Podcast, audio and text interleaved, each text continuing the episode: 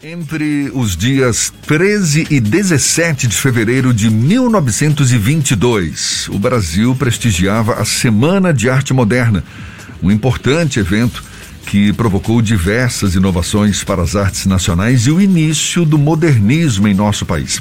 Estamos, portanto, comemorando o centenário desta que foi revolucionária Semana de Arte Moderna. E ao compreender a importância deste movimento, a Prefeitura de Salvador, por intermédio da Fundação Gregório de Matos, lançou esta semana, foi agora, na última segunda-feira, na exata semana de celebração do centenário, a submissão de artigos científicos para a terceira jornada do Patrimônio Cultural de Salvador. As inscrições, inclusive, ficam abertas até o próximo dia 17 de abril. E é sobre o assunto que a gente conversa agora com o gerente de Patrimônio Cultural da Fundação Gregório de Matos, Wagner Rocha nosso convidado aqui no Issa Bahia. Um prazer tê-lo aqui conosco. Wagner, seja bem-vindo. Bom dia. Bom dia, Jefferson. Bom dia, Fernando. Bom dia, ouvintes da Isso é Bahia. Uma alegria estar aqui falando sobre essa ação tão importante da terceira jornada do Patrimônio Cultural de Salvador. Pois é, e que vai receber artigos que dialogam com o legado deixado pela Semana de Arte Moderna. É isso mesmo? Justamente, nesse ano que a gente celebra 100 anos da Semana de Arte Moderna, a gente, é, nessa edição da jornada, traz essa iniciativa é, inovadora que pela primeira vez a gente está convocando pesquisadores, é, pensadores, acadêmicos a é, apresentarem artigos, apresentarem escritos científicos, refletindo sobre esses legados, sobre as influências modernistas da Semana de 22 na vida de Salvador porque embora tenha sido um evento que aconteceu em São Paulo, ele teve repercussão no país inteiro. Então, a partir de três eixos temáticos, é, que a gente pode falar um pouquinho da, é, mais à frente, né, o eixo das artes, da arquitetura e do urbanismo, e o eixo do patrimônio cultural, a gente é, convoca, convida, conclama essas pessoas que trabalham, que pesquisam sobre essas influências modernistas na cidade, a apresentarem artigos que serão selecionados e comporão um book, um e-book, né, um, um, livro virtual. Ah, esses artigos depois vão ser, vão ser selecionados num livro virtual lançado pela própria Fundação Gregório de Matos. Legal. E com o objetivo também de, certamente, despertar nas pessoas esse sentimento de pertencimento, não é? Aproximando as pessoas do patrimônio cultural do Estado, não? Justamente. A gente é, conhece Salvador como essa cidade dos casarões e dos arranha-céus, né? Dos sobrados coloniais, mas também dos prédios que têm muitas influências modernistas. Então é, é pensar a cidade, refletir sobre o patrimônio da cidade que está nas ruas, nos monumentos, nos edifícios, nas artes, nas diversas linguagens artísticas, no teatro, na dança, nas artes visuais. Enfim, é pensar sobre isso, é uma oportunidade é, é, é de refletir mesmo, de trazer à tona essas discussões sobre o que nos faz ser essa cidade tão cosmos, cosmopolita, né? A partir desse próprio entendimento que foi proposto Semana de 22 da antropofagia, de é, devorar esses, essas culturas, essas, essas linguagens mundiais e ressignificá-las para uma linguagem brasileira, nacional, local. Você falava dos eixos temáticos para servirem de referência para esses artigos. O primeiro é Vanguarda Literária e Artística na Bahia, o Alvorecer de um Novo Tempo.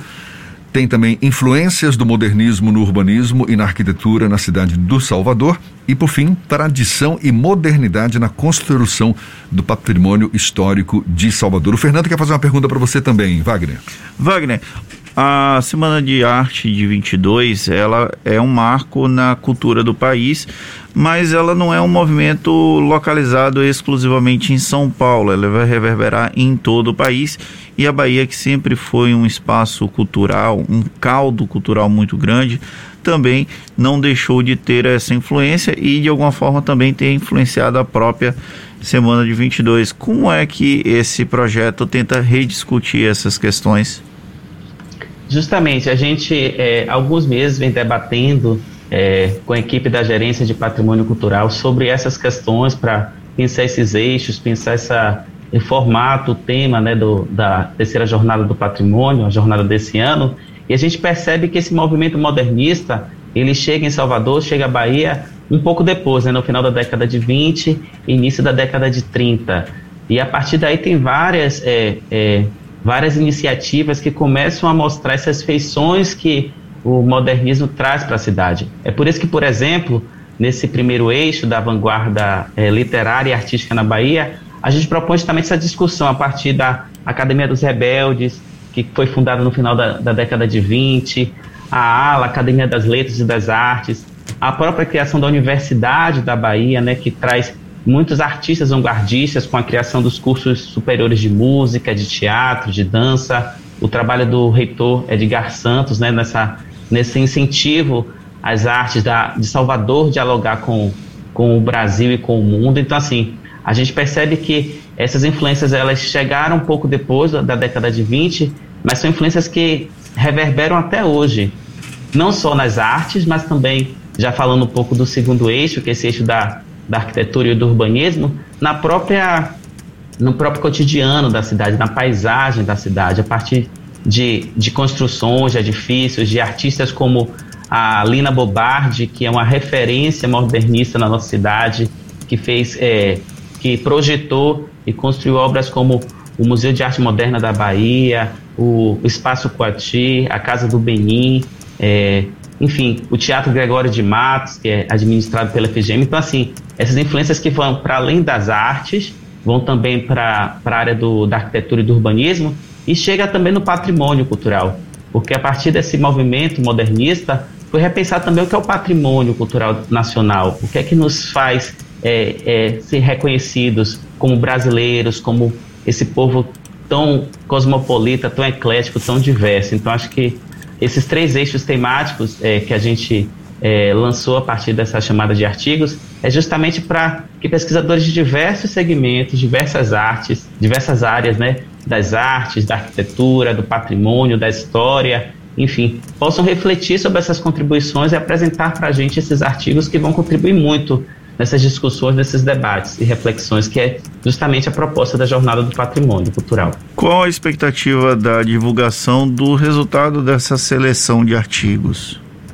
Pronto, a gente tem as inscrições abertas desde o dia, né, do último dia 14 de fevereiro, vai até o dia 17 de abril, então tem cerca de dois meses, um pouquinho mais de dois meses para os pesquisadores, os acadêmicos é, escreverem, proporem seus artigos depois vai ser formada uma comissão científica, uma comissão é, que vai avaliar os trabalhos dos três, é, nos três eixos. E em cada eixo a gente pretende selecionar três artigos para compor esse e-book que vai ser lançado na semana da Jornada do Patrimônio. E a nossa ideia é que a divulgação dos trabalhos aprovados é, sejam divulgados no dia, até o final do mês de maio, no dia 26 de maio. Porque aí depois desse processo de divulgação dos trabalhos aprovados, tem a, é, tem a parte de é, diagramação né, da publicação, do, de todos os trâmites de é, liberação dos direitos da obra para publicação na, no e-book, que vai ser lançado na semana é, da Jornada do Patrimônio, que esse ano vai acontecer de 16 a 20 de agosto, que é justamente na semana que a gente celebra o Dia Nacional do Patrimônio Cultural, é o dia 17 de agosto. A gente está conversando aqui com Wagner Rocha, que é gerente de patrimônio cultural da Fundação Gregório de Matos. Além desses eixos temáticos, Wagner, que servem de norte para a elaboração dos artigos, quais outros requisitos são considerados, considerados para os participantes? Quem é que pode participar dessa jornada que agora está em sua terceira edição?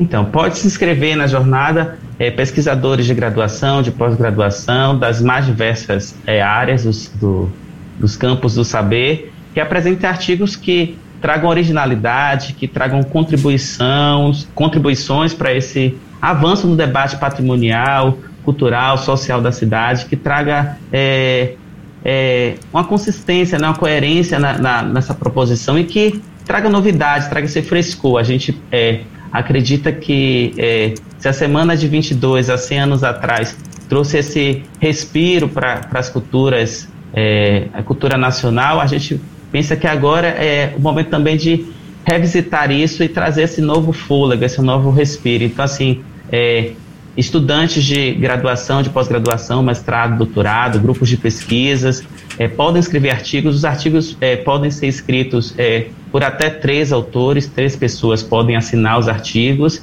que precisam ser textos inéditos, né, nunca publicados, para a gente é, selecionar esses trabalhos para compor o e-book, o livro virtual. Maravilha, então tá dado o recado.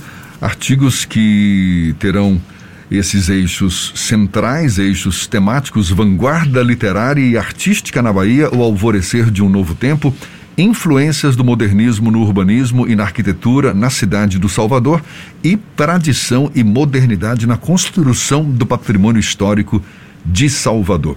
As inscrições, só para reforçar, vão até o dia 17 de abril, não é isso? E os interessados têm aqui o site da Fundação Gregório de Matos, fgn.salvador.ba.gov.br, onde os pesquisadores podem inclusive consultar as ementas, não é, referentes a este terceira, terceira edição da Jornada do Patrimônio Cultural de Salvador. Wagner, um prazer tê-lo aqui conosco. Muito obrigado pela sua disponibilidade. Wagner Rocha, gerente de Patrimônio Cultural da Fundação Gregório de Matos. Bom dia e até uma próxima. Bom dia, agradeço pelo espaço, pela oportunidade, fico aguardando as inscrições. Um abraço, bom dia. Tá certo. E olhe, mais uma conversa que você sabe vai estar disponível logo mais na íntegra nos nossos canais no YouTube, Spotify, iTunes, Deezer e Instagram. Agora são 7h44 na Tarde FM.